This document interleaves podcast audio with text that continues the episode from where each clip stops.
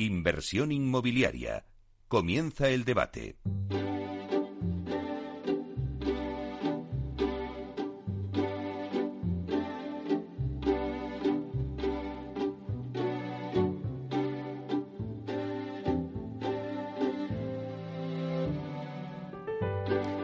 Pues esta sintonía que escuchamos nos anuncia el tiempo del debate y hoy vamos a hablar de las claves para afrontar con eficiencia el plan de rehabilitación con los fondos Next Generation. La verdad es que llevamos muchos meses escuchando noticias sobre la oportunidad que va a suponer para el sector inmobiliario los fondos europeos y la revolución que va a suponer en el parque de viviendas nacional. Ahora ha llegado el momento de definir las formas de trabajar, ya que el Consejo de Ministros aprobó la semana pasada el Real Decreto por el que se regulan los programas de ayudas en materia de rehabilitación residencial y vivienda social del Plan de Recuperación, Transformación y Resiliencia, cuya inversión está dotada en 4.420 millones de euros. El nuevo Real Decreto articula los planes en seis programas. Los cinco primeros están vinculados a las actuaciones en materia de rehabilitación y el sexto está vinculado al impulso de la construcción de vivienda de alquiler social. Bueno, nos preguntamos en este debate cuál va a ser el impacto de los fondos europeos en el sector inmobiliario. Eh, ¿Va a ser un reto? ¿Va a ser una oportunidad o una necesidad? Ya que, bueno, pues la verdad es que en otros programas hemos visto que la rehabilitación siempre ha sido la eterna olvidada del sector inmobiliario. Pues bien, todo ello lo vamos a, comentar y hablar aquí en esta mesa de debate que tengo hoy una mesa de lujo, no de lujazo, vamos. Eh, tenemos con nosotros, os los voy a ir presentando, a José María García, viceconsejero de Vivienda y Urbanismo de la Comunidad de Madrid. Buenos días, José María. Buenos días, Meli. Pues un placer tenerte aquí en una agenda tan apretada y sé que te tienes que ir pronto luego, pero bueno, tenerte ya pues es un honor para nosotros. Luego le sigue Eva Cuesta, director general de Acerta, empresa de servicios de consultoría en el sector inmobiliario y de construcción especializada en project management. Buenos días, Eva. Buenos días, Meli, encantada. Pues eh, te tengo que felicitar porque acabáis de ser premiados como empresa project del, del año eh, por la revista Metros Cuadrados. Muchísimas felicidades. muchísimas gracias, un placer y, bueno, es grato siempre recibir un pequeño reconocimiento al esfuerzo de estos años, o sea que muchísimas gracias. Claro que sí, bien merecido. Y luego también está con nosotros Pedro Soria, director comercial de TINSA, empresa de valoración y tasación de inmuebles. Buenos días, Pedro. Buenos días, Meli. Pues nada, un placer tenerte ya aquí con nosotros y, que sea ya los debates presenciales, así que eh, pues me encanta que estés en esta mesa.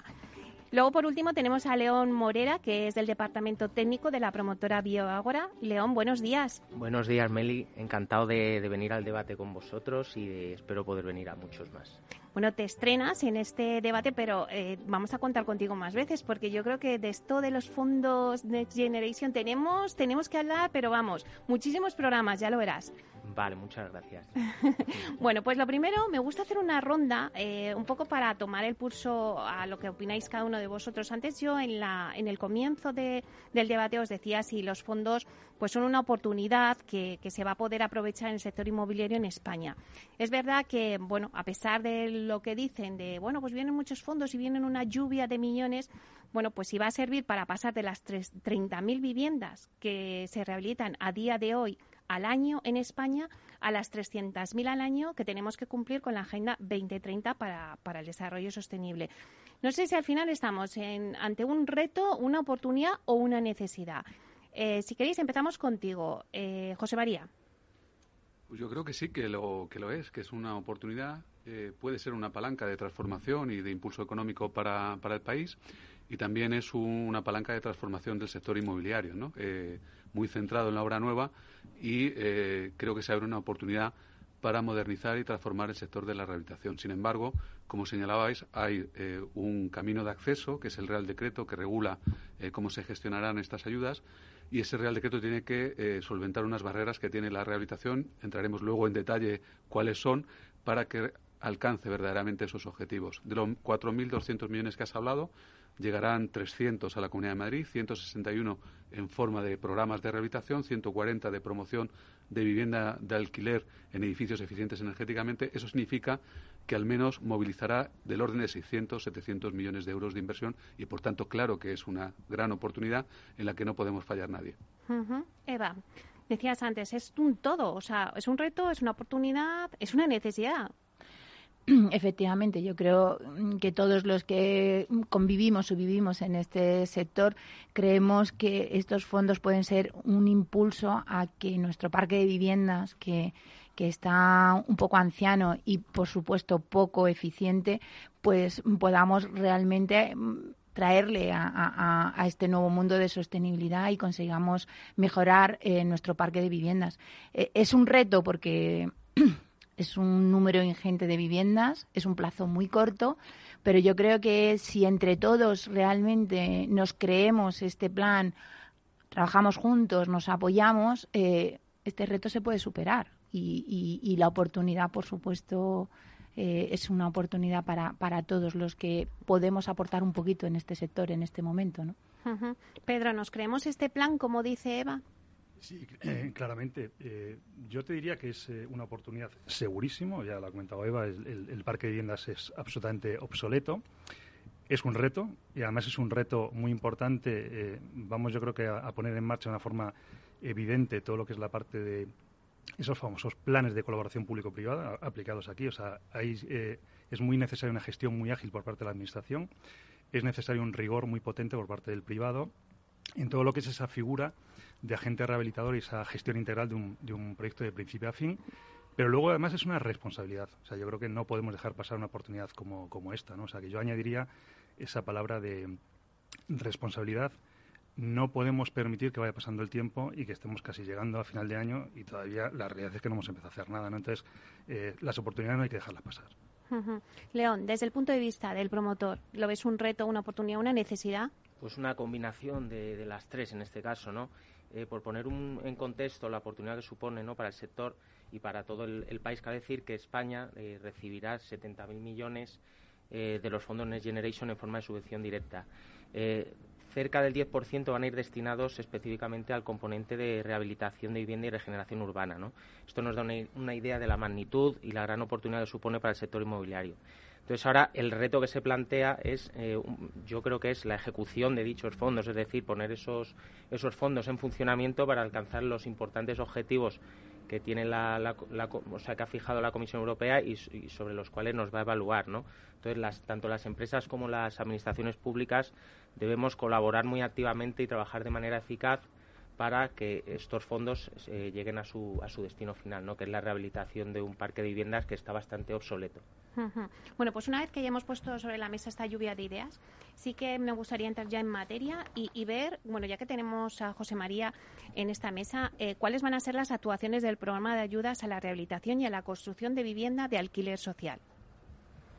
Muy bien, pues eh, en realidad los fondos van descendiendo en cascada, ¿no? Hay 70.000 millones, pero ya el Estado se ha reservado 50.000 para disponer de ellos como quiera. Los 20.000 restantes los ha distribuido a través de las comunidades autónomas. Eh, aproximadamente 4.200 eh, están referidos a los programas eh, relativos a, lo residencial, a lo inmobiliario, pero descendiendo a su vez, parte de esos fondos van a deducciones fiscales, es decir, va a Hacienda y, en esa cascada de esos 70.000 millones realmente llegan poco más de 3.000 en favor de las comunidades autónomas. Y como os decía, a la Comunidad de Madrid en concreto llegarán 161 millones de euros de los programas de rehabilitación y 140 para promoción de vivienda en edificios eficientes con destino alquiler asequible. En los programas de rehabilitación habrá unos programas eh, clásicos de rehabilitación a nivel de barrio, ahora se llaman ERP, que son eh, entornos residenciales programados, que básicamente lo que pretenden es actuar tanto en las edificaciones como en las infraestructuras de barrio para mejorar eh, el conjunto de, ambos al mismo tiempo. Ahí probablemente trabajemos a la limón con ayuntamientos que ya tengan áreas localizadas y muy maduras, probablemente en segundas fases de antiguos eh, áreas de regeneración y renovación urbana, para alcanzar objetivos eh, de manera eficiente. Por otro lado, habrá un programa de rehabilitación a nivel de edificio en el que, eh, con toda probabilidad, la aparición de figuras en colaboración público-privada, instituciones de derecho público, empresas que sean capaces de movilizar la toma de decisiones a nivel de eh, edificio, eh, puedan movilizar de una manera eficiente esos fondos transformando el parque residencial. Y finalmente también a nivel de vivienda se, prevé la posibilidad de que esos fondos lleguen a, a, rehabilitaciones a nivel de vivienda. En todo caso, entre las administraciones públicas y los operadores privados debemos resolver las barreras de acceso a la rehabilitación edificatoria. Por un lado, eh, tenemos eh, que el 90% de las rehabilitaciones que se hacen en España tienen que ver con la conservación y la accesibilidad y los fondos NEX lo vinculan directamente con la eficiencia energética, con el alcance de una reducción significativa de demanda energética de al menos el 30%. Y, por tanto, eh, no es solo el salto cualitativo que decías, Meli, de 30.000 a 300.000 viviendas al año, sino que de las 30.000, apenas eh, 3.000, 4.000 son puras rehabilitaciones de eficiencia energética. Hablamos, por tanto, de saltar de 3.000, 4.000 rehabilitaciones a 300.000. ¿Cómo se logra ese salto cualitativo superando esas barreras? Pues está claro que tiene que haber algún elemento de conexión que permita sumar eh, las actuaciones actuales dentro del Plan Estatal de Vivienda de Conservación y Accesibilidad a las ayudas de eficiencia. En segundo lugar, simplificar la adopción de acuerdos en materia de propiedad horizontal. Y tercero, búsqueda de elementos de financiación que solventen el diferencial entre la potencial ayuda directa y el coste de la actuación. En ese sentido, la aparición de agentes rehabilitadores, de operadores eh, expertos en rehabilitación ayudará mucho en la consecución de ese modelo llamado llave en mano, sobre el cual no se dice nada más en el Real Decreto, se dice simplemente llave en mano. Bueno, un llave en mano desde la óptica del operador privado, de los agentes que conocen este ámbito, es lógicamente la conjunción de profesionales y técnicos que garanticen un buen proyecto, una buena obra, una buena ejecución material y una justificación adecuada de todo lo que se hace. Si amalgamamos todo eso, pues creo que esas tres líneas podrán tener contenido suficiente. Ahora bien, tendremos que buscarnos las mañas eh, en el sentido positivo entre los privados y sobre todo la administración pública, en este caso la Comunidad Autónoma de Madrid, que nos toca gestionar estos fondos, para resolver esas barreras que hagan que de verdad saltemos de 3.000 rehabilitaciones en eficiencia al año a esas 22.000 actuaciones únicas que nos exigen a la Comunidad de Madrid de aquí al año 23. Claro, al hilo de lo que está diciendo eh, José María, eh, la parte de promotora, vosotros eh, en Vía Agora León, eh, uno de los objetivos de este programa, como bien decíais, es la mejora de la eficiencia energética de las viviendas. ¿Cómo va a ser esa mejora de la eficiencia energética? Bueno, claro, es que eh, no solo se trata de, un objetivo de estos programas, sino que es que se trata de un requisito esencial, ¿no? Porque para optar a las ayudas se exige que el proyecto de rehabilitación suponga una reducción en el consumo de energía primaria no renovable mayor del 30%. Y además, la intensidad de la ayuda se incrementa según sea eh, esa reducción de, energía primaria, de forma que hay que intentar eh, acudir a las mayores reducciones para conseguir las mejores ayudas. Luego, adicionalmente, hay otro requisito que es eh, una reducción de la demanda energética anual global de calefacción y refrigeración. Para el caso de Madrid ha de ser superior al 35%. ¿no?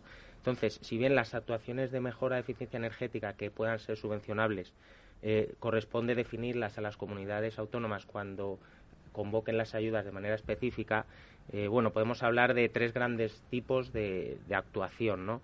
Eh, en primer lugar, hay eh, lo que es la mejora de eficiencia energética de la envolvente térmica eh, y esto incluye actuaciones tanto sobre la fachada como la cubierta del edificio. La idea de esto es mejorar el aislamiento del edificio en su envolvente exterior. ¿no? Y una vía muy eficaz para conseguir esto puede ser utilizando nuevos paneles de fachada que sean fabricados de manera industrializada y que se colocan sobre la estructura preexistente. Luego, en segundo lugar, también puede actuarse en lo que sería la mejora de las instalaciones térmicas, bien de calefacción, de refrigeración o de agua caliente sanitaria. Esto se puede plantear renovarlo por unos sistemas más eficientes o bien implementar fuentes de energía renovables en el edificio, como serían la solar fotovoltaica o, la geotérmica, por poner algún ejemplo. Y en, último lugar, que quizá de, menor, de menor impacto, también se puede actuar en lo que es la mejora de las instalaciones de iluminación, en lo que serían las zonas comunes de los edificios, acudiendo a sistemas LED, automatismos, etcétera. Claro, eh, nos estaba diciendo Leo, León eh, la reducción de al menos un 30% del consumo de energía primaria no renovable. Pero yo me pregunto, Pedro, ¿qué supone eh, esto en la práctica? habría que estudiar qué edificios ahora mismo cumplen esos requisitos. O sea, mm, no sé cuántos edificios o viviendas en la Comunidad de Madrid, ya que estamos aquí, tendrían ese potencial de mejora. Pues te cuento datos si quieres. Al final, lo primero, el consumo eh, en, energía de los edificios en general, del inmobiliario, consume un 40%, que es muchísimo. pero es que lo que es la parte residencial ya es un 17, hablo a nivel nacional. Y luego me decías de, datos, de la comunidad. Vamos a ver, si ponemos realmente eh, como límite eh, viviendas construidas anteriormente a 1980, ¿y por qué este año, no? Pues porque realmente anterior al 80 eh, no había ningún tipo de normativa respecto a lo que es la parte de aislamiento térmico. ¿no? Por lo tanto, se presupone que las viviendas construidas anteriormente no tienen o tienen una deficiencia en lo que es la parte de materia energética. ¿no? Nosotros hemos hecho, estamos sacando datos a nivel de ese parque eh, residencial para ver realmente si hay potencial y la verdad es que es tremendo. O sea, te voy a dar datos de Madrid para que te hagas una idea. De esos eh, edificios construidos antes de 1980, nosotros pusimos un primer filtro, que fueran edificios que tuvieran más de 30 viviendas. ¿Por qué? Buscando realmente un alto impacto en, medio ambiente en, la actuación. ¿no? Bueno, pues nos salían 11.000 edificios eh, que tenían más de, de, 30 viviendas y que te dan al final un promedio de 50 viviendas por edificio, en la media. Son edificios que de promedio están construidos en 1965. Bien, dices, como son tan antiguos, lo normal es que se hayan producido ya probablemente algún tipo de rehabilitación, ¿no? Bueno, pues cuando lo analizas, el 90% realmente la calificación energética que tienen es E, F o G, o sea, lo peor. Es decir, hay muchísimos edificios que realmente tienen potencial edificatorio con alto impacto. Pero es que además, si analizas luego las que tienen calificación, las dos últimas peores, la, F y la G, es un tercio de esto. Estamos hablando solo en la Comunidad de Madrid de más de 3.500 edificios, que son unas 200.000 viviendas. Habla José María antes de lo que es el impacto y lo que se está pidiendo, ¿no? Realmente esa actuación bueno, del millón doscientos mil o las quinientas mil o las trescientas mil al año. Bueno, pues de entrada en viviendas absolutamente eh, de miseria, entre comillas, energética, o sea, que no tienen ningún tipo de, de, aislamiento, estamos hablando de más de 3.500 edificios, o sea, 200.000 viviendas. Yo creo que el potencial es tremendo respecto a lo que es eh, eh, ese número de edificios. Ahora, los problemas vienen, como también contaba José María, que hay que concienciar, impulsar a esas comunidades de vecinos de que deben producir o realizar la rehabilitación en los edificios porque esto es una ayuda, pero va a haber que poner dinero. Ya luego hablaremos porque de las tres claves que hay, esta parte primera de identificar está muy claro. Hay una segunda que es la financiación que yo creo que es el meollo de todo esto. Y luego la tercera, como apuntaba al principio, es esa colaboración realmente para que la gestión se, se realice. ¿no? Luego las tocaremos. Eh, Eva, eh, el Real Decreto establece la figura del agente rehabilitador, donde se prevé que sea este actor el que se encargue de dirigir, coordinar la gestión técnica, operativa, financiera y rehabilitación energética de edificios. Sí, efectivamente, al final, eh, tanto lo, como, lo ha comentado José María como, como Pedro, eh, tras un análisis de, del potencial y, de la necesidad de, de, mejorar la sostenibilidad y la eficiencia energética en nuestro parque de viviendas, el, el, Real Decreto deja clara una figura, que es el agente rehabilitador, que va a tener esa gestión integral 360 grados, ¿no? esa capacidad de tener interlocutor único que desde que inicie eh, las primeras eh, reuniones y, conversaciones con las comunidades, con los propietarios del edificio de viviendas, va a tener que un poco ayudarle entender el proceso, cómo van a funcionar las ayudas, la capacidad que tienen de obtenerlas y, ayudarle a, llevar todo ese proceso desde el inicio hasta el final. Por supuesto, la financiación forma parte de este PAC. tienen que entender todo aquel propietario de, de, un edificio de viviendas que las ayudas son ayudas, es decir, que van a tener un apoyo y una ayuda para poder mejorar su eficiencia, pero que finalmente van a tener también que financiar una parte de esa obra porque las ayudas ayudas no van a acoger toda la inversión.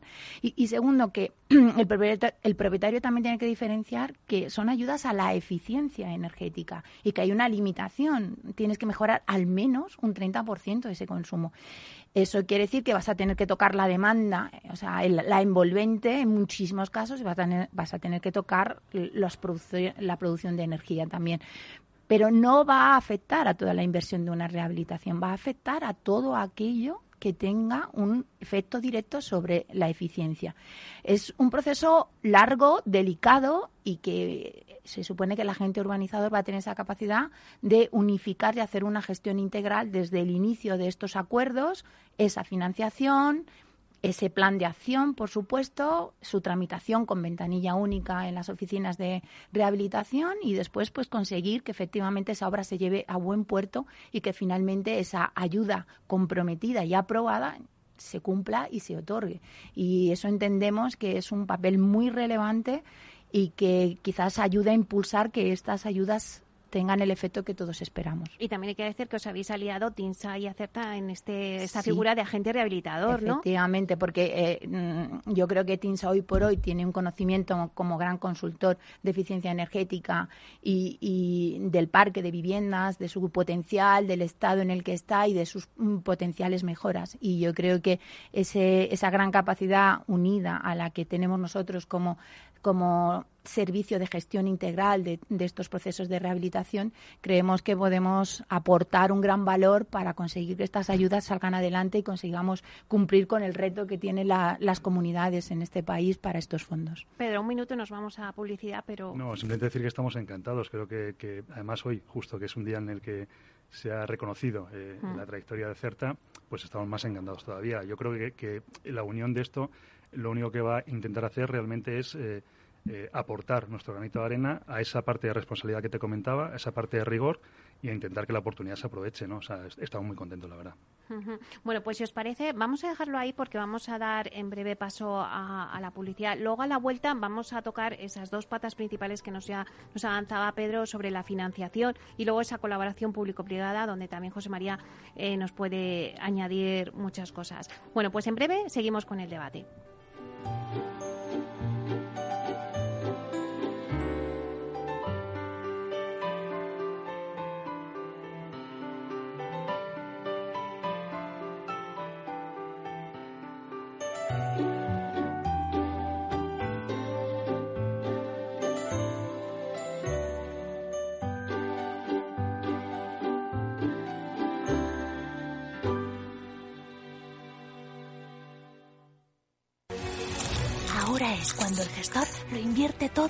Renta variable. No me hagas spoilers. Renta 4 Banco presenta sus planes de pensiones de cine, los más premiados y con más estrellas del año. Además, si inviertes antes del 31 de diciembre, te bonificamos hasta el 1% de tu aportación. Entra en r4.com o en cualquiera de nuestras oficinas y descúbrelos. Renta 4 Banco, tu banco especialista en inversión. Shh. Gestora más premiada por expansión All Fans y líder de la Liga de las Estrellas de Morningstar. Consulta las bases de la promoción en r4.com.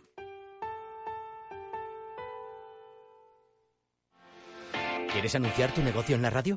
Entra en el clubdelaradio.com. La compra es online, pero no os vamos a negar que nos encanta que nos llaméis. El teléfono, olvídate, no te vas a acordar. Entra en el clubdelaradio.com. Tu audio y tu campaña de una forma sencilla y rápida. Contrata anuncios en radio al mejor precio. elclubdelaradio.com. Acción, emoción, pasión.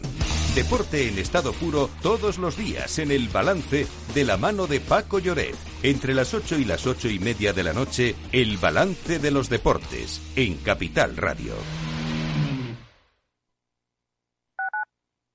Tu radio en Madrid 105.7, Capital Radio. Memorízalo en tu coche.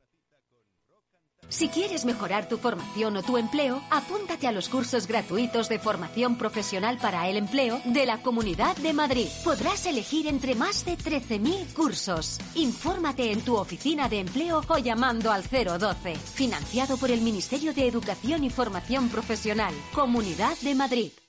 Disfruta de la mejor cocina gallega en Montes de Galicia. Todo un clásico moderno en el barrio de Salamanca. Disfruta de la variada dieta atlántica, de las mejores carnes y pescados tratados con respeto y transparencia y regados con una de las mejores bodegas de la zona. En grupo, en familia o en pareja, Montes de Galicia te ofrece el espacio perfecto en cada ocasión. Inversión inmobiliaria acompaña al mercado inmobiliario en este nuevo ciclo. Todos los jueves de 10.30 a 13 horas, el inversor encontrará las claves para realizar su mejor inversión. La mañana de los jueves en Capital Radio tomamos el pulso al sector inmobiliario. Noticias, análisis de mercado y debates donde los protagonistas del sector podrán contar en primera persona los retos a los que se enfrenta el ladrillo. Inversión inmobiliaria pone la voz al sector inmobiliario. Aquí en Capital Radio. Horno San Onofre. Somos pasteleros y eso nos gusta. Utilizamos materias primas que nos hacen disfrutar y elaboramos todos nuestros productos de forma artesanal, sin sucedáneos, ni margarinas, ni grasas trans. Sabemos que las cosas buenas son importantes. Con el hashtag buscamos gente dulce. Horno San Onofre, calle San Onofre 3, teléfono 91 532 9060 y calle Hernani 7, teléfono 91 554 3396. También nos encontrarás en el mercado de San Miguel, www.pasteleriasanonofre.com.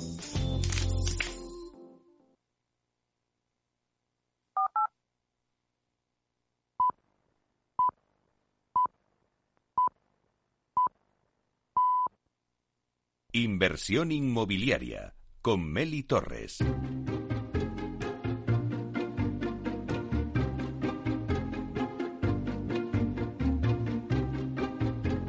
Bueno, pues seguimos con el debate que tenemos sobre los fondos Next Generation, cómo van a aportar eh, el sector inmobiliario. Voy a hacer un repaso rápido a la mesa. Tenemos a José María García, viceconsejero de Vivienda y Urbanismo de la Comunidad de Madrid a Eva Cuesta, directora general de Acerta, empresa de servicios de consultoría en el sector inmobiliario y de construcción, especializados en Project Management, a Pedro Soria, director comercial de TINSA, empresa de valoración y tasación de inmuebles, y a León Morera, del departamento técnico de la promotora Vía Agora. Eh, bueno, ya en esta primera parte hemos puesto un poco, eh, bueno, pues lo que decía Pedro, ¿no? Hay, tenemos una primera fase que es la identificación de esos eh, inmuebles, ¿no? Y ver su estado de eficiencia energética. José María, yo me pregunto, habéis hablado del Real Decreto, pero mm, como todo, seguro que hay letra pequeña en ese Real Decreto. ¿Cuál es la letra pequeña del Real Decreto? Bueno, como todo Real Decreto, no solo tiene letra pequeña, sino grande, párrafos y un montón de artículos. ¿no? Es una normativa bastante compleja que al final nos está eh, condicionando a las comunidades autónomas en cómo debemos gestionar estos fondos con independencia de la realidad de nuestro parque residencial que bien describía Pedro antes en relación a la Comunidad de Madrid y sin embargo tenemos que utilizar el mismo instrumento todos. Eh, el Real Decreto eh, tiene algún concepto jurídico indeterminado que hubiera sido deseable que lo hubiera definido con más detalle. Uno de ellos el agente rehabilitador, sobre el cual tenemos gran confianza en la Comunidad de Madrid por la naturaleza de nuestro tejido empresarial y la capacidad de nuestras empresas pero eh, a mí me hubiera gustado que se hubiera definido mucho mejor para evitar eh, posible especulación o la entrada de eh, profesionales no suficientemente cualificados o que no tengan la suficiente solvencia para responder frente a los terceros en la movilización de esa decisión de rehabilitar los edificios. Hay otro concepto indeterminado como es la oficina de rehabilitación en la función de información, acompañamiento y gestión eh, de las ayudas. Además, un acompañamiento que estaría remunerado por parte de estos fondos en razón de 800 euros por vivienda rehabilitada en el caso de que se consiguiera la ayuda. Eh, conceptos como el de ventanilla única, eh, que bueno, que hay que ponerlo en conexión con eh, las oficinas de registro administrativo de las diferentes administraciones públicas, o el concepto llave en mano. Son todos conceptos jurídicos indeterminados que a mí como jurista no me gustan. hubiera preferido que lo hubieran detallado mucho mejor y hubiera facilitado la gestión. En todo caso, como decía, mi nivel de confianza es alto porque en la Comunidad de Madrid sí que se están articulando proyectos empresariales y profesionales con la suficiente eh, capacitación para acompañar de verdad desde una manera técnica y profesional a una comunidad de propietarios o a un propietario único de, viviendas en ese proceso de rehabilitación de las mismas, eh, con la expectativa de recibir una subvención, resolver esa clave del diferencial entre eh, la expectativa de subvención y el coste de la obra aportando una financiación eh, competitiva que ayude a esa toma de decisión y, sobre todo, resolver todas las cuestiones administrativas y técnicas que tan farragosas son. Eh, en España no deja de ser fácil eh, solicitar una licencia, conseguir una licencia de obra, por tanto, ahí debemos ayudar a las administraciones públicas a simplificar y, eh, por otro lado, que todo el sistema eh, esté lo suficientemente engrasado para que en ese periodo tan corto que señalaba Eva de, tiempo seamos capaces de presentar verdaderas rehabilitaciones. Y ahí es donde yo creo que, que este tipo de normas no han terminado de dar respuesta a esa realidad. Y yo espero que la iniciativa privada, la capacidad del empresariado madrileño, así como la voluntad de las comunidades de propietarios de mejorar su calidad arquitectónica y sobre todo su nivel de vida, su confort eh, vital, hagan que removamos esas, esas barreras. ¿Estáis de acuerdo con lo que ha dicho Pedro? Absolutamente. Eh, eh, yo creo que ante la indefinición, que es que es real, pues aquí lo único que podemos aportar eh, desde la, parte de la empresa privada es intentar poner rigor, ¿no? Yo por eso, dentro del proceso del agente rehabilitador, nosotros sí que intentamos, en, todo lo que estamos montando, que el proceso sea de una gestión integral desde principio a fin, esa gestión con una visión 360 grados, en el inicio de la primera reunión, impulsar, explicar, asesorar, acompañar en toda la gestión Sí que necesitamos, como bien decía José María, eh, la ayuda de lo que es la parte de la Administración, porque evidentemente hay que eh, agilizar, flexibilizar, reducir el plazo de otorgamiento de licencias, hay que tener claro qué papeles hay que entregar, que también hay cierta indefinición. O sea, eh, está todo muy, muy bien definido y al final las comunidades son las que van a tener que sacar las convocatorias y habrá que ver si, como también decía José María, tenemos un modelo de convocatoria o 17 diferentes, porque recordemos, como bien ha comentado, que en la Comunidad de Madrid son 160 millones, pero es que hay muchos más fuera, ¿no? Entonces, al final, creo que sí que falta esa definición. León, te voy a sentir con la cabeza. Sí, nada, pues un poco en la línea de lo que ha comentado José María y lo que ha comentado Pedro, es cierto que el, Real Decreto, tal y como está publicado, deja muchos aspectos abiertos, aspectos indefinidos, y la verdad que ahora mm, llega el, paso o, le ceden el testigo a las comunidades autónomas para que eh, tengan que poner todo eso en funcionamiento y en concreción para que al final eh, las convocatorias de ayudas queden perfectamente definidas y no dejen lugar a lagunas o a, incertidumbres, ¿no? Entonces, es cierto que este reto de velocidad que ha impuesto todo el tema de la puesta en marcha de los fondos Next Generation está dando lugar a que eh, eh, el gobierno a nivel nacional, pues, traslade rápidamente a las comunidades autónomas el problema. Porque, Eva, eh, puede ser cualquiera el agente rehabilitador. Pues es una de las grandes incertidumbres que nos deja el, Real Decreto. No queda clara la responsabilidad que se le atribuye al agente rehabilitador y, por lo tanto, si aquí puede una persona física ser realmente agente rehabilitador o tiene que cumplir con unos eh, mínimos de cualificación y de solvencia para poderlo afrontar. Es algo que esperamos que las comunidades poco a poco nos ayuden a, a clarificar, pero lo que sí tenemos claro que eh, el agente rehabilitador no podrá llegar a, llevar a buen puerto su trabajo si no hay una buena ah, fluidez y, colaboración con la administración pública en ambos en ambos sentidos. Antes lo apuntaba Pedro, em, la financiación es otro capítulo importante porque estas ayudas cubren una parte, pero luego también eh, los bancos están dispuestos a financiar. José María. Pues eh, creo que sí, que, están percibiendo que es un momento eh, imprescindible de apostar por la rehabilitación y también eh, de confiar en las comunidades de propietarios. La comunidad de propietarios, por definición, es buen pagador, el nivel de morosidad con respecto a otros sectores es bajísimo y, por tanto, si encuentran las fórmulas adecuadas, evidentemente no puede ser un préstamo al consumo, y tampoco puede ser un préstamo hipotecario, pero si encuentran fórmulas adecuadas para financiar de una manera competitiva, además en materia de eficiencia energética, con la expectativa de una, mejor de una mejor capacidad de pago con la reducción eh, de la factura energética en tanto en cuanto se produzca la rehabilitación, yo creo que hay fórmulas eh, y en este caso con la, con la aparición del agente rehabilitador eh, para una financiación indirecta a través del agente rehabilitador y conseguir ese entorno de seguridad también para no crear una eh, burbuja financiera eh, con ocasión de estos fondos, creo que es el momento para que la banca comercial, la banca tradicional, encuentre ese producto adecuado que movilice la decisión de las comunidades de propietarios, que ayude a resolver ese diferencial y que facilite la toma de decisiones. ¿Es así? ¿La banca está dispuesta a financiar o qué productos deberían de sacar? Eh, absolutamente dispuesta. Ya, o sea, nosotros hemos tenido bastantes reuniones en este sentido y lo tienen muy claro. Y fíjate que yo creo que es el, elemento troncal, como te decía al principio, para que esa indefinición que tiene ahora mismo el Real Decreto se convierta en, cierto rigor, ¿no? Porque lo que sí que está claro es que al final, como va a ser necesario sí o sí la financiación a través de, en principio, o, fondos propios, cosa que, que, puede pasar en algún momento, pero lo normal será recurrir a la financiación a través de entidades financieras, evidentemente van a poner sus mecanismos de control. Eh, y esto es bueno. O sea, nosotros yo creo que eh, hemos visto durante estos últimos años que uno de los elementos que mejor ha funcionado dentro de lo que es el sector inmobiliario, dentro de esa teórica regeneración que ha habido, ha sido el control que se ha puesto por parte, en este caso, de la financiación. ¿no? Esto va a volver a pasar y probablemente, aunque haya indefinición e incluso si quisieras estás a tiempo Meli de poder ser agente rehabilitador, porque las personas físicas pueden serlo, eh, al final cuando se plantee cualquier tipo de proyecto y sea necesaria la financiación, evidentemente creo que dentro de los eh, niveles de riesgo que van a tener cada una de las entidades pondrán sus límites. Y yo creo que esto es importante. Nosotros dentro de lo que es ese eh, esa gestión integral, evidentemente tenemos todo un procedimiento de información de transparencia que ya hoy en día lo utilizamos para otros mecanismos de la propia financiación hipotecaria, que comentaba José María en proyectos, y que es trasladable. Ellos tienen mecanismos, de hecho ya los tienen, eh, en cuanto a lo que es la propia financiación de comunidades en la rehabilitación. La morosidad, como decía José María, es bajísima en este, en este entorno, pero evidentemente van a poner sus mecanismos de control.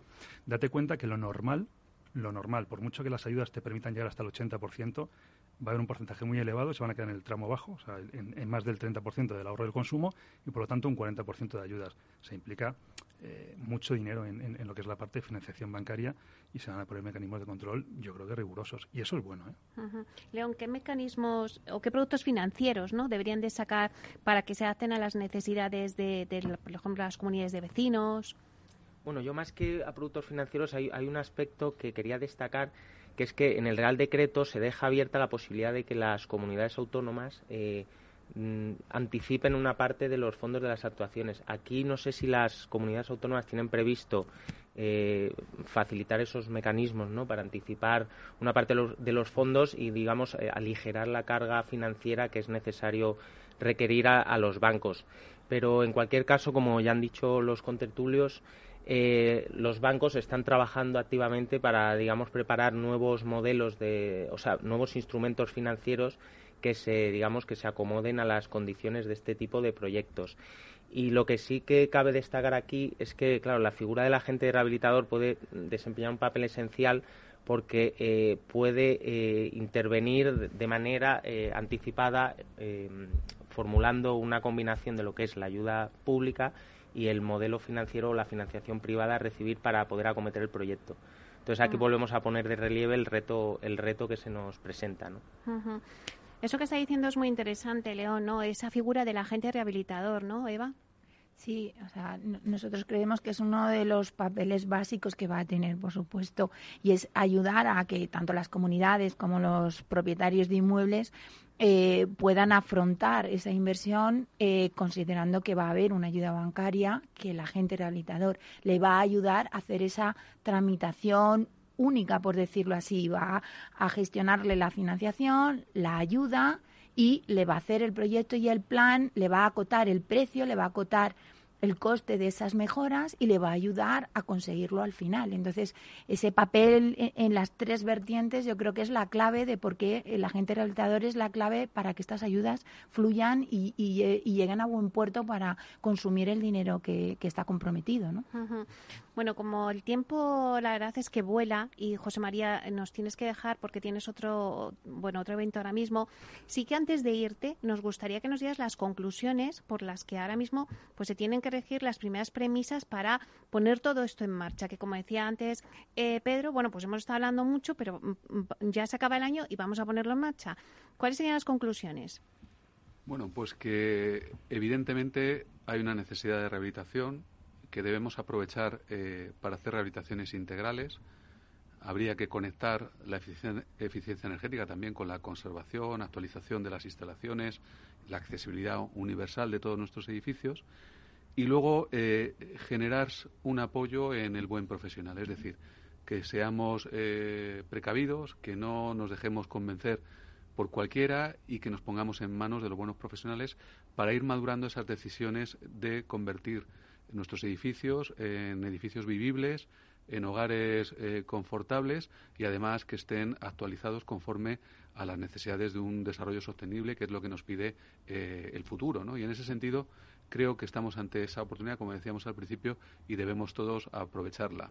La gran diferencia de la Comunidad de Madrid con otras es que aquí yo creo que el tejido empresarial es muy riguroso, es muy serio y está preparado para asumir ese reto a, la limón junto con la Administración Pública. Muy bien, pues muchísimas gracias. Sabemos que te tienes que marchar, pero ha sido un placer tenerte con nosotros en este debate, José María. Así que te esperamos, porque de este, este tema vamos a hablar mucho. Pues muchísimas gracias, Meli, y disculpad, eh, oyentes, por no poder eh, compartir con vosotros el resto de estos minutos. Gracias. Muchas gracias. Bueno, pues siguiendo un poco también al hilo de las conclusiones que nos ha dado José María, me gustaría también que nos dierais un poco también las vuestras, ¿no? Eh, ver un poco, pues, en dónde, pues, cuáles son las primeras premisas en esta etapa ahora de, hasta luego, José María, dar esas premisas, ¿no? De, decir, bueno, Eh, ¿Cómo se debe de regir en estas primeras etapas para aprovechar la oportunidad que decíamos de los fondos? Por ejemplo, pues Eva, bueno, eh, eh, evidentemente los primeros pasos hoy están en manos de la comunidad, mm, de las comunidades, porque en la medida que ya se ha publicado el Real Decreto, eh, ya se vuelca, digamos, que esta responsabilidad a las comunidades. Y ellas tienen que hacer ahora las convocatorias para estas oficinas de rehabilitación que nos permita, entre comillas, a, todos aquellos que queremos empezar a trabajar como agentes rehabilitadores, pues poder empezar a iniciar los procesos. Pero obviamente ahora hay un trabajo previo un trabajo yo creo que formativo e instructivo hacia todos los propietarios de, inmuebles que estén queriendo o tengan la posibilidad de querer eh, afrontar este tipo de inversiones para que les ayudemos a irse preparando porque al final el tiempo pasa muy deprisa y sobre todo porque hay un carácter retroactivo también en este Real Decreto que nos dice que aquellas actuaciones que se inicien a partir de febrero del 2020, el año pasado, eh, van a poder también optar a estas ayudas. Con lo cual aquí creo que hay mucho trabajo que hacer para ayudar a que todos los proyectos que estén cumpliendo o que quieran cumplir o que estén, estén en vías de cumplir con muchos de los puntos que está requiriendo estas ayudas de eficiencia puedan mm, realmente afrontar solicitar estas ayudas y les acompañemos en el proceso. Entonces, yo creo que los primeros pasos están aquí, em, empezar a trabajar ya porque el plazo es muy corto y tenemos que no perder esas asignaciones que, están ya eh, determinadas para el 2021. Pedro, es verdad que, José María nos decía, bueno, pues que hay todavía pues una letra pequeña en ese Real Decreto, eh, hay muchas trabas, pero ¿por dónde tendremos que ir los primeros pasos? Lo fundamental ahora mismo, eh, convocatoria de las comunidades autónomas, ya lo ha comentado Eva, o sea, tenemos que saber realmente cómo se aterriza y es necesario aterrizarlo ya porque el, plazo corre. Pero nosotros no nos eh, podemos parar. O sea, nosotros ya hemos empezado a hacer todo el trabajo previo, realmente hacer análisis e incluso pilotos eh, de, de, inmuebles que, como bien decía Eva, el decreto te permite que actuaciones iniciadas a partir de febrero del 2020 sean subvencionables, entonces estamos analizando realmente esa capacidad. Claro, con actuaciones que ya se han ejecutado, tienes que ver que realmente toda la documentación que tienes te permita acreditar esa, esa subvención.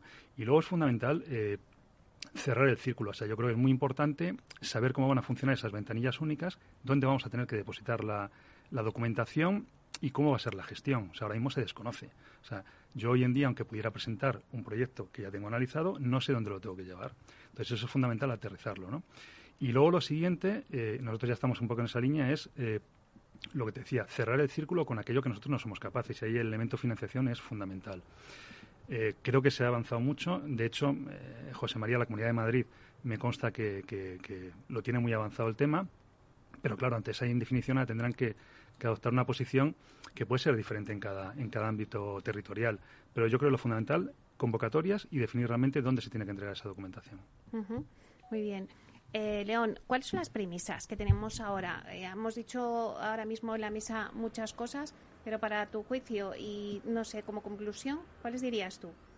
Bueno, pues como bien hemos venido destacando en, en todo el debate, eh, los fondos son una oportunidad sin precedentes, eh, pero para ello hay que hacer un, gran esfuerzo conjunto, tanto entre administraciones públicas, comunidades autónomas y las entidades privadas, ¿no? para conseguir ejecutar esos fondos y llegar a los objetivos que, la Comisión Europea nos va a evaluar o medir en un horizonte relativamente corto. Entonces, eh, volvemos a incidir un poco en la figura del, del agente rehabilitador, que mm, puede constituir una figura que creemos que será clave y desde las, eh, vamos, algunas entidades, perdón, algunos promotores inmobiliarios también estamos trabajando para actuar bajo la figura del agente rehabilitador. Entonces estamos, eh, por un lado, activamente eh, tratando de, ya trabajando en identificar la forma de encauzar esos proyectos para definir los proyectos llave en mano, abarcando todos los aspectos y por otro lado estamos muy expectantes de las comunidades autónomas para que empiecen a publicar efectivamente las correspondientes convocatorias y poder poner en marcha todos estos proyectos.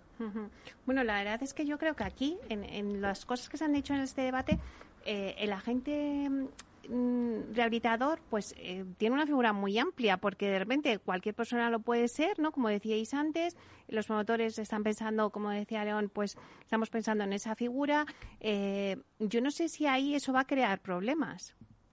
Eva.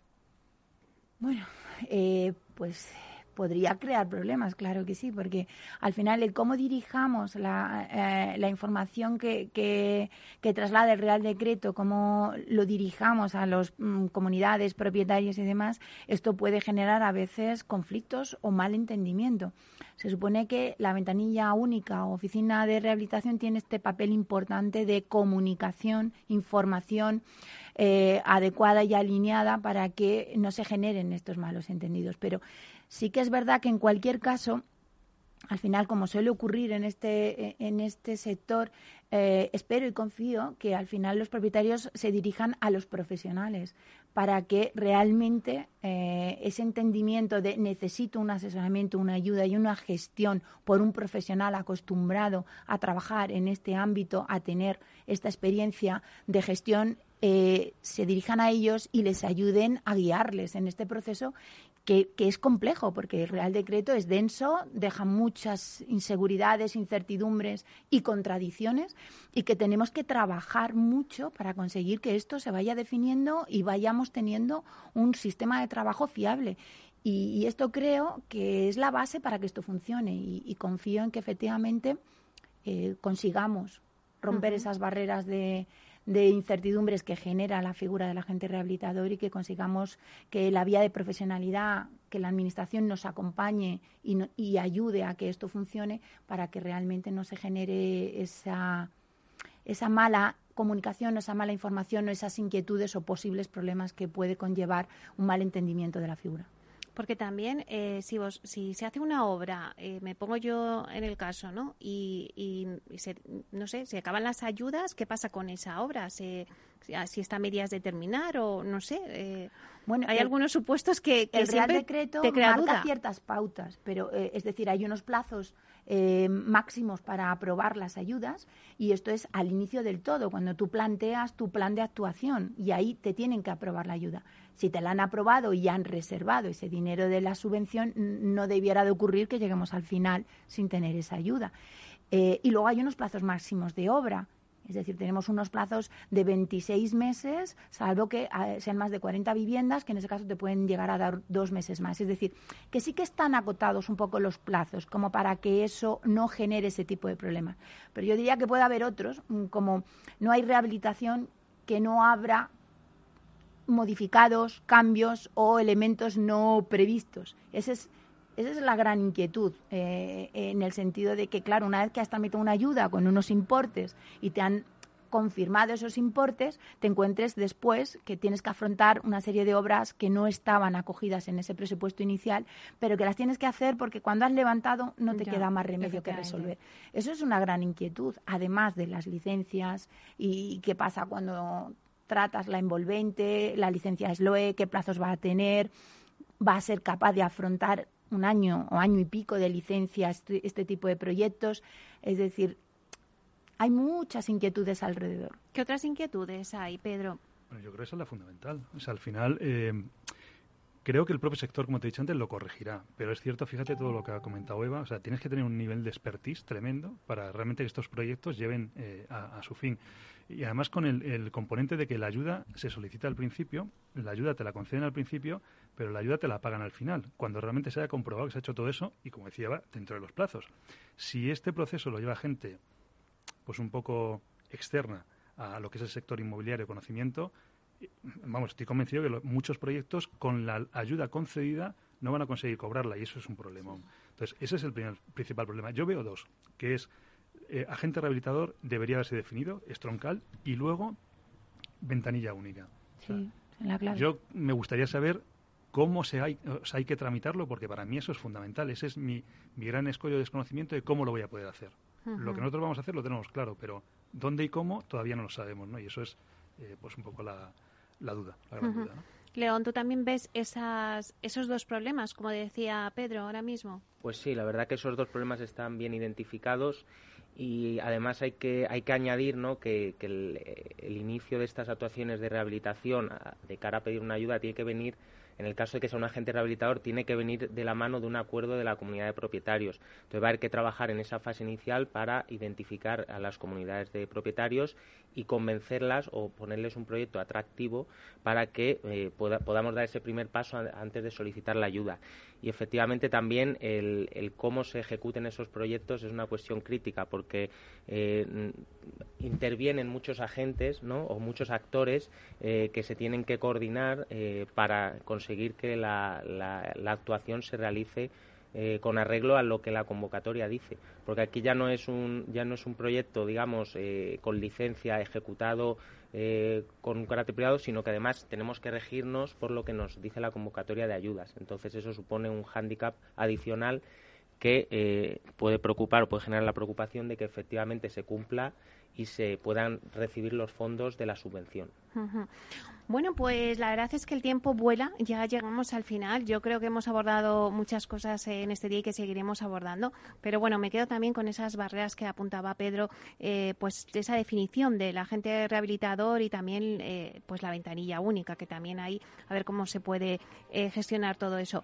Muchísimas gracias eh, a Eva Cuesta, directora general de Acerta, empresa de servicios de consultoría en el sector inmobiliario y de construcción, que además acabáis de recibir ese premio de Project del año, empresa del Project del año. Muchísimas gracias por estar ahí, gracias Eva. a ti por invitarnos.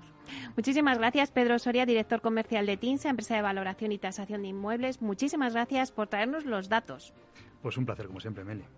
Y también muchísimas gracias, León Morera, del Departamento Técnico de la promotora Viagora, por aportarnos vuestra pata de promoción. Muchas gracias, Meli, ha sido un placer. Bueno, y a ustedes, señores y señoras que nos escuchan al otro lado de las ondas, gracias por estar ahí y compartir este espacio con nosotros. Gracias también de parte del equipo que hace posible este espacio, de Félix Franco y de Miki Garay en la realización técnica y de quien les habla, Meli Torres. Les esperamos el próximo viernes, o sea, mañana, de 12 a 1, aquí en Inversión Inmobiliaria. Hasta entonces, que sean felices.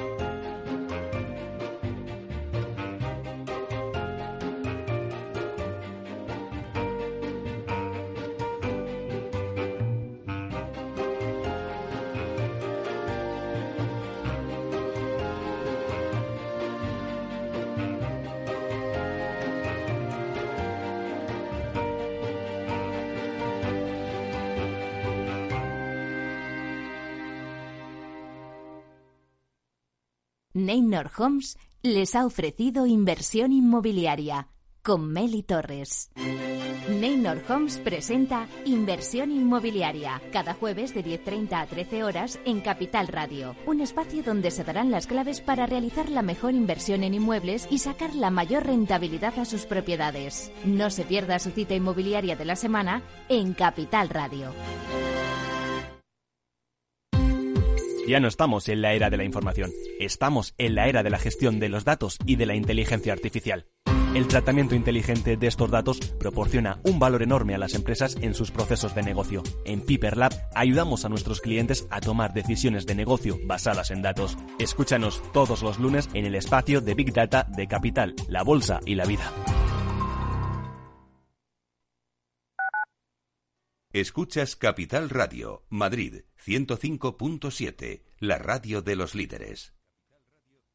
Disfruta de la mejor cocina gallega en Montes de Galicia. Todo un clásico moderno en el barrio de Salamanca. Disfruta de la variada dieta atlántica, de las mejores carnes y pescados tratados con respeto y transparencia y regados con una de las mejores bodegas de la zona. En grupo, en familia o en pareja, Montes de Galicia te ofrece el espacio perfecto en cada ocasión. Información, análisis, previsiones, recomendaciones, todo lo que necesitas saber para tomar tus decisiones de inversión en Mercado Abierto, de 4 a 7 de la tarde con Rocío Arbiza, Capital Radio. En el restaurante Gaztelubide somos rigurosos con la selección del producto para crear recetas imaginativas que acompañamos de una bodega generosa y brillante y de nuestra magnífica terraza durante todo el año. Restaurante Gaztelubide, carretera de La Coruña, kilómetro 12200, La Florida. Teléfono 91 372 8544. Una recomendación del programa gastronómico Mesa y Descanso.